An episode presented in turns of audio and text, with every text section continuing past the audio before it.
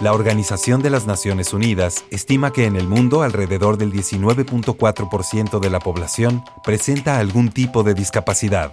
Como sociedad tenemos la oportunidad de unirnos, crecer con empatía y desde la diversidad fortalecernos. Radio Más presenta Encuentros.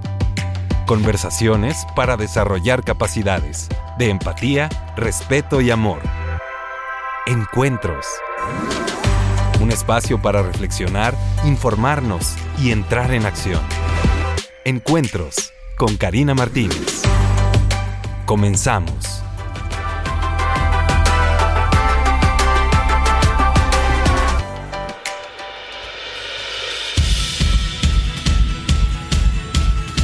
Muy pero muy buenos días. Me encanta tener la oportunidad de estar nuevamente con todas, con todos, con todos ustedes. Este hermosísimo lunes arrancamos la semana con un tema muy interesante porque vamos a hablar justamente de cómo podemos comunicarnos con las personas sordas, cómo podemos hacer comunidad, cómo podemos sumarnos y sumar a nuestra gran y maravillosa diversidad humana.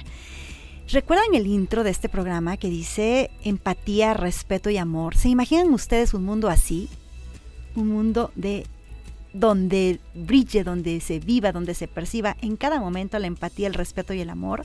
Pues yo creo que es un mundo maravilloso al que sí podemos aspirar si todas y todos ponemos nuestro granito de arena. Así es que me da muchísimo gusto que nuestras invitadas del día de hoy nos acompañen, porque ellas justamente están haciendo eso, están poniendo su granito de amor al mundo, están sumando desde su conocimiento, desde su experiencia, desde su expertise, desde su inquietud, desde quizá también desde desde aquellas situaciones que en algún momento les limitaron o les lastimaron y dijeron, pero ¿por qué esta injusticia del mundo? Bueno, pues yo voy a hacer, ¿no? Ya ustedes nos compartirán cómo es que arranca este maravilloso proyecto que ustedes pueden localizar en Facebook como El Rincón del Sordo. Y bueno, para hablarnos de del Rincón del Sordo, están con nosotros la señora Griselda Costa Rangel. Mi querida Gris, bienvenida. Gracias. Y también la señora Ada Lubia de la Cruz. Bienvenida. Muchas gracias. Pues a ambas, esta es su casa. Muchísimas gracias por acompañarnos. ¿Y qué les parece si para arrancar con el tema de esta mañana escuchamos los testimonios que nos comparten? ¿Te has comunicado con alguna persona sorda? Sí, cuando estábamos este, yo y mamá fuimos al centro y había un señor ahí y el señor como que nos, me andaba haciendo señas, pero yo le estaba hablando con voz y no me entendía. Y ya le, le dije a mi mamá, pero mi mamá como que le hizo algo para que estuviera a entender que no lo entendemos. Pensar que las personas con alguna discapacidad no pueden hacer las cosas es un estereotipo y es un error. Encuentros.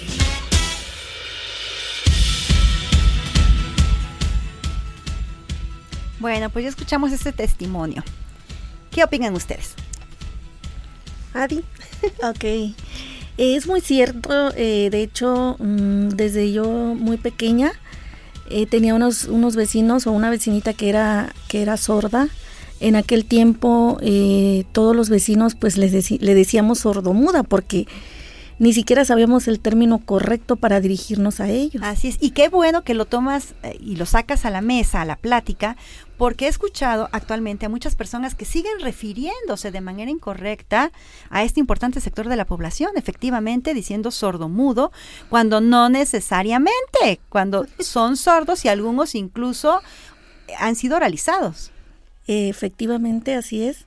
El término correcto para dirigirse a una persona es sordo. Ese es el término correcto o persona con discapacidad auditiva. Así es.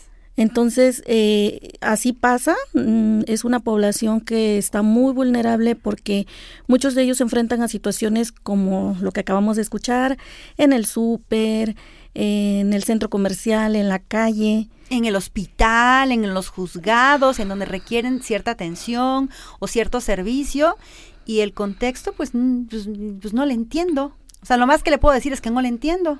Sí. Sí, recuerdo que ahorita se me viene a la mente eh, la experiencia de una chica que eh, estaba embarazada, se va al hospital, él, obviamente pues ella tenía dolor, ¿no? Eh, los doctores no sabían, este, pues cómo ayudarla y lo que hicieron fue pues encerrarla. Y no, no, no, no, pudieran, no podían comunicarse con ella.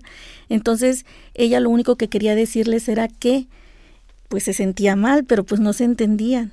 Y eso se ha repetido vez tras vez, apenas el año pasado me parece, en Ciudad de México fue muy viral un video donde unos policías se encuentran a dos sordos y entonces los sordos trataban de hacerle señas y se escucha como el policía le dice, no me manotees. Ajá. Y entonces eh, se, se ve en el video cómo lo agrede el policía, pero sucede eso porque como no se, ellos se comunican así por medio de las manos. Claro. Y entonces el policía le decía, no me manotes. Entonces es así como que falta mucho todavía porque servidores públicos, personas que, que están enfrente de un hospital, ahora con la pandemia también, el uso del cubrebocas eh, provocaba que ellos, los que saben leer los labios, no podían leer los labios. Claro.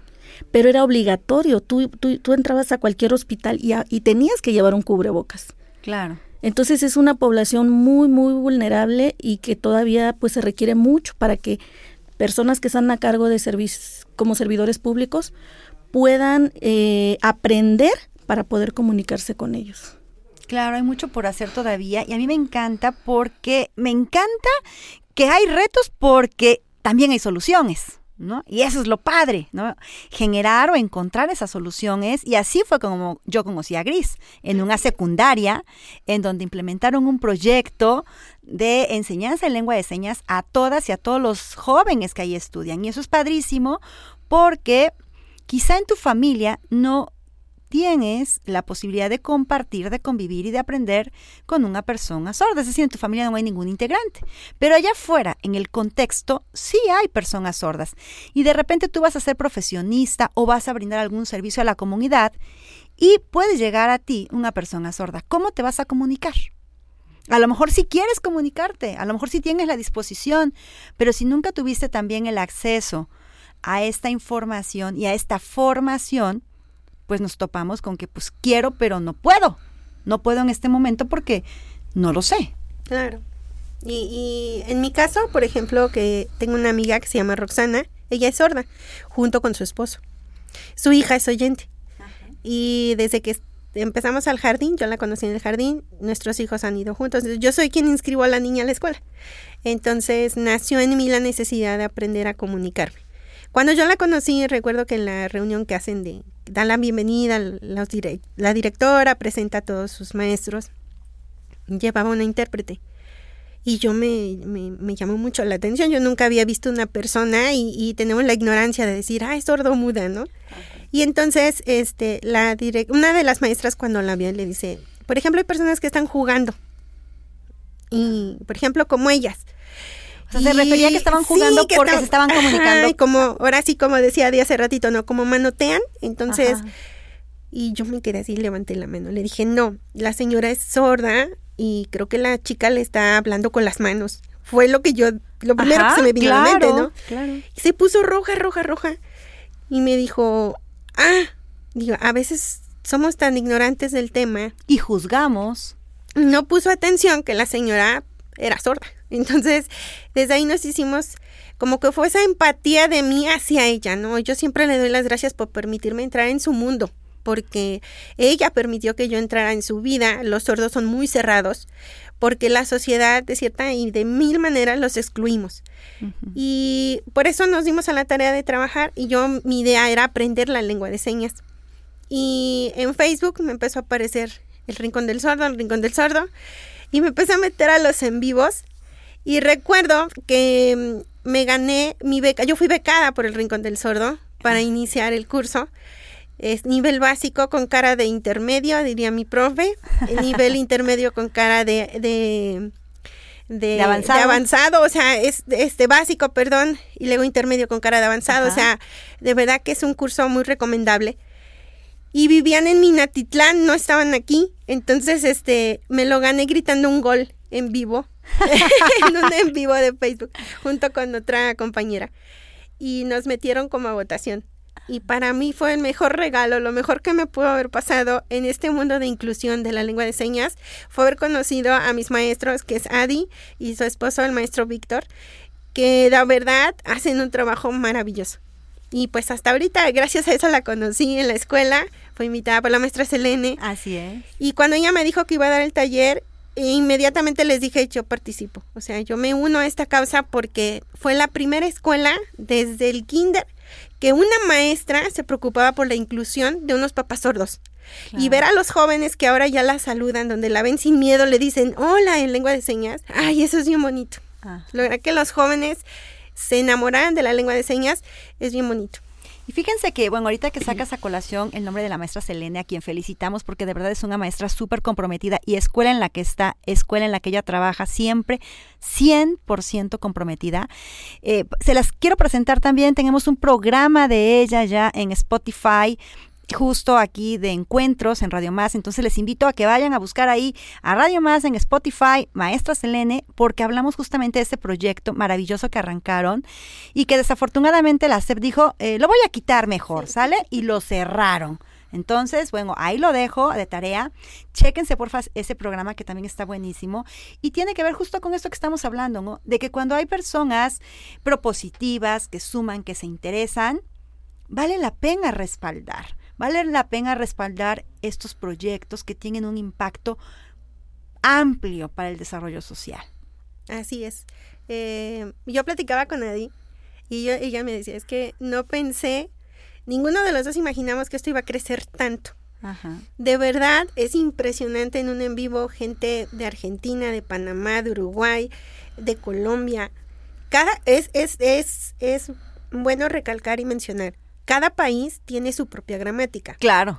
Y, tiene su propio idioma. Sí. Varía mucho una seña a, otro país. Incluso hay regionalismos. Así es. Pero, este, cuando se, se unen y nos comparten, ahorita, bueno, Adi, voy a dejar que Adi comparta, pero estamos muy contentos porque tenemos una mini maestra en el Rincón del Sordo. y eso es algo que queríamos compartir porque es algo maravilloso. A ver, ¿quién es esa mini maestra? Eh, Normalmente eh, hacemos transmisiones, anteriormente eran tres veces al día. Eh, mi esposo estaba trabajando para, para una universidad de Querétaro como intérprete educativo, entonces eh, como era desde casa había esa oportunidad. Entonces le ofrecen el, un trabajo aquí en Jalapa y pues obviamente ya no había esa posibilidad, ya nada más se quedó el en vivo de en la noche. Pero eh, la, hija de una, de una de las alumnas, eh, su mamá le empezó a enseñar. La niña tiene siete años. Y le empezó a enseñar este, el abecedario, palabras, saludos. Y entonces un día yo vi que su mamá en el WhatsApp compartió la niña haciendo el abecedario. Y, y, se me ocurrió de, decir, este, oye, ¿me puedes compartir el video? ¿Lo puedo subir a la página? Y me dice, sí, sí, con confianza. Entonces lo subimos a la página. La intención era que los se creara una conciencia de que los niños pueden aprender. Claro. Porque muchos, eh, ya viendo los comentarios de ese video, dicen, algunos, algunos maestros dicen, es que yo les quiero enseñar a mis alumnos y sus papás me dicen que son muy chiquitos. Tienen 13 años, tienen 12 años y para, lo, para esos papás dicen, no, es que está muy chiquito para que aprenda otro idioma. O por ejemplo, muchos papás dicen, este, en un jardín de niños, eh, no porque entonces el niño va a dejar de hablar y va a querer nada más hacer señas. Entonces queríamos como crear esa conciencia.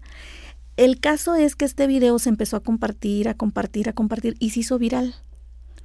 Y entonces llega, como dice Gris, a otros países y la gente empieza a preguntar de dónde es la niña, porque soy de Argentina, soy de Chile, soy de Colombia, este, estoy en Estados Unidos.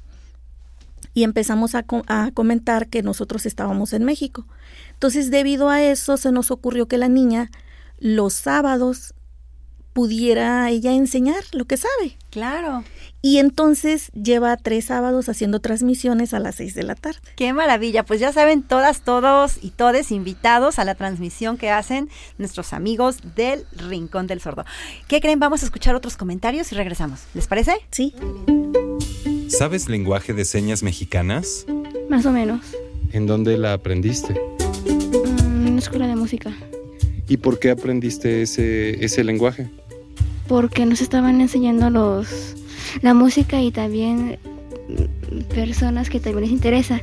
Y pues nos enseñaron música porque como nosotros tocamos y nos mandan al aire, también tenemos que aprender su lenguaje. Me sentí bien porque me gusta aprender algo nuevo. ¿Sabes dónde enseñan lengua de señas mexicanas? No. Todas las personas tenemos alguna limitante en la que nos viene bien algo de ayuda. ¿Por qué no entendemos que eso es normal y comenzamos a tratarnos como iguales? Encuentros.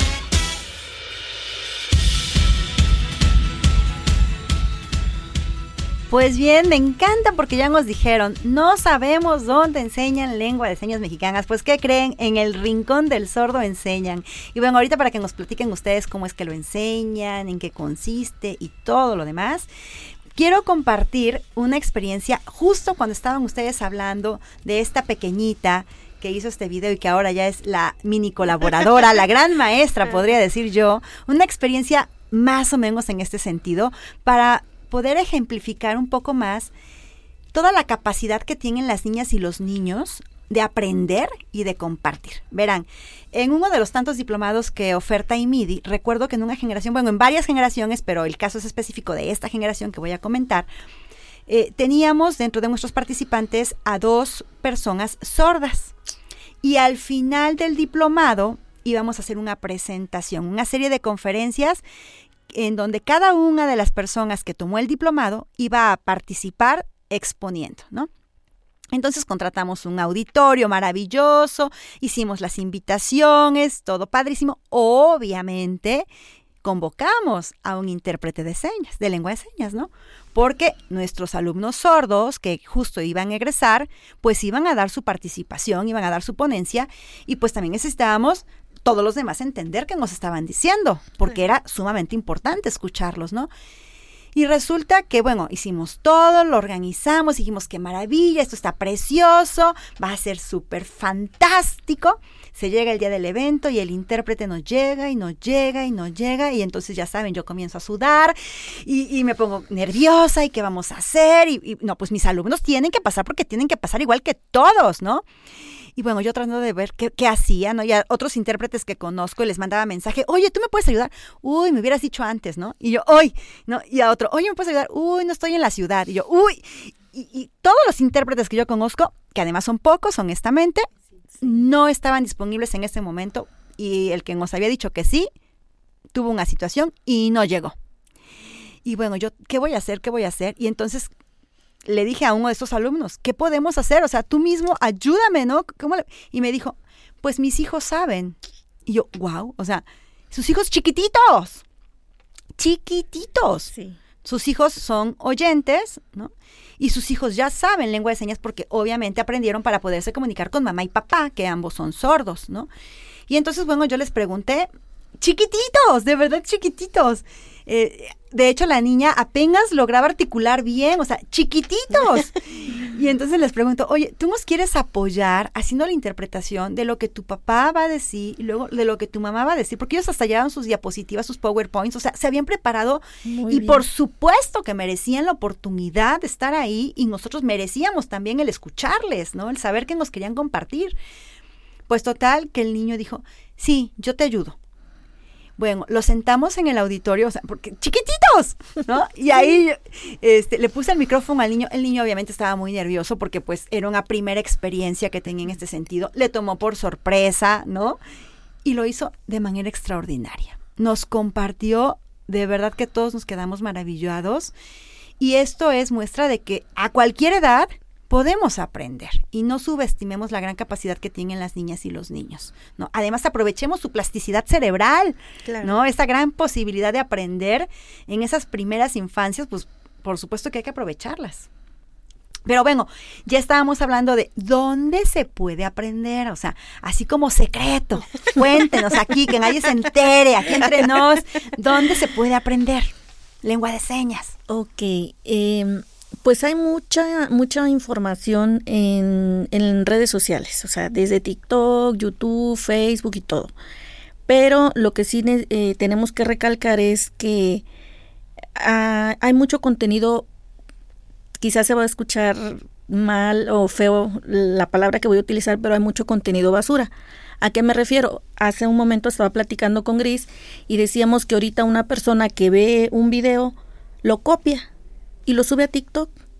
Y entonces ya dice, yo te estoy enseñando lengua de señas. Pero no, a veces eh, vieron un video, esa persona no lo enseñó bien porque también lo copió de alguien más. Y entonces así se ha ido distorsionando la lengua de señas. Ajá. Entonces, eh, nosotros en la página tenemos transmisiones, tratamos de, de, hacer transmisiones todos los días, tenemos videos, pero eh, también tenemos cursos, desde un básico, pero un básico que no nada más se les enseña vocabulario, uh -huh. porque hay muchísimos cursos y eh, la, las personas pueden aprender en cualquier lugar, pero mmm, ¿por qué nosotros, eh, por qué es diferente aquí? Porque desde el primer día que tú entras al curso básico, se te va a enseñar la gramática, uh -huh. que es algo que cuando, cuando, cuando la página empezó y se empezaron los cursos, era muy raro que te enseñaran gramática. La mayoría de los cursos carísimos y solamente te voy a enseñar el abecedario, colores, saludos, cositas básicas. Pero entonces eh, mi esposo dice, yo no quiero que la gente pierda su dinero, que es tenerla en cursos y cursos y cursos y que me sigan pagando. No. Yo desde el básico les voy a enseñar cuál es la gramática para que la persona que entre sepa desde el principio cuál es y conforme van aprendiendo la gramática les voy dando el vocabulario.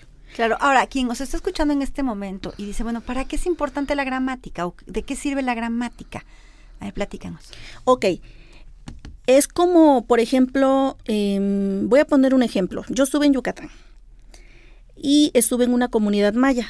Entonces, llego allá y le digo a, a, un, un, señor nativo de ahí, le digo, oiga, cuando yo llegue a una casa y yo quiero decir buenos días, ¿cómo lo digo? Ajá. Porque el saludo en español es buenos días. Uh -huh. Entonces el señor me dice, cuando tú llegas a una casa, tú no llegas y dices buenos días.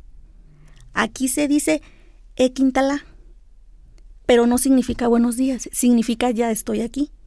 Y la persona que te oye adentro te va a decir, te va a responder algo que significa, ok, ya te entendí, ahorita salgo. ¿Qué es lo que pasa con el español? Que cuando yo estoy aprendiendo otra lengua, yo quiero que haya una traducción de esa palabra. Claro. Y en, no existe así como una literalidad. Lo mismo pasa en lengua de señas. Maravilloso. La lengua de señas tiene su propia gramática, su propia lingüística, su propia cultura, que es muy diferente al español. Así es. ¿Y qué creen? Este tiempo se nos terminó, estos 30 minutos se nos acabaron y nosotros estamos bien emocionadas porque hay mucho que hacer. Sí. Y de verdad es que nos dejan picadas, pero también muy emocionadas y con una luz en el camino, sabiendo que están ustedes y que la página que ustedes pueden acceder en Facebook se llama Rincón del Sordo. El Rincón del Sordo. El Rincón del Sordo. El Rincón del Sordo. Sí. Y ahí las pueden contactar, ahí pueden ver los videos, ahí pueden pedir mayor información sobre sus cursos, talleres. Sí. Y todo lo que comparten. ¿Va claro que sí es. Las ah. clases son por Zoom, así que no hay pretexto para no, no estudiar la lengua de señas. Así es. Y además rápido. Así es. Así es. No nos vamos Así. a quedar 15 años estudiando. No, no, no. no de todos los cursos yo creo que es el más rápido que tenemos con la gramática correcta y con todo el respeto y sobre todo antes de terminar, ellos se apoyan de la comunidad sorda. Los exámenes nos los presentan sordos. Entonces Eso. es impresionante cuando tú te puedes comunicar con el sordo. Qué maravilla, qué maravilla, me encanta.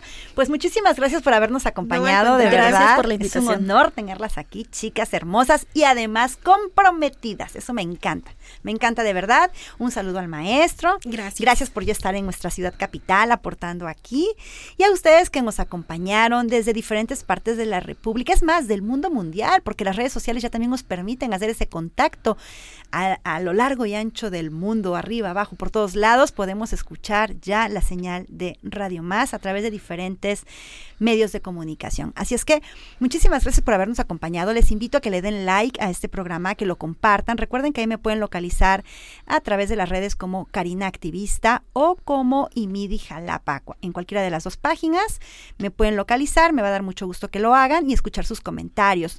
Recuerden también que ya está disponible en Amazon el libro Tips para una vida de éxito en personas con síndrome de Down. Se los súper, mega recomiendo. Espero sus comentarios al respecto y por supuesto que sigamos haciendo comunidad. Que se la pasen increíble y lo mejor de lo mejor del mundo para ustedes. Les tengo notición, amigas y amigos. El próximo 2 y 3 de marzo, aquí en Jalapa, en el Hotel HD, tendremos el Congreso Internacional Nuevas Perspectivas en Síndrome de Down. Te invito a que participes. Mayor información a través de las redes sociales de IMIDI Jalapa. Ahí está toda la información. Congreso Internacional Nuevas Perspectivas en Síndrome de Down. ¡Corre! Asegura tu lugar. Ahí nos vemos. Radio Más presentó Encuentros. Conversaciones para desarrollar capacidades de empatía, respeto y amor. Les esperamos la próxima semana.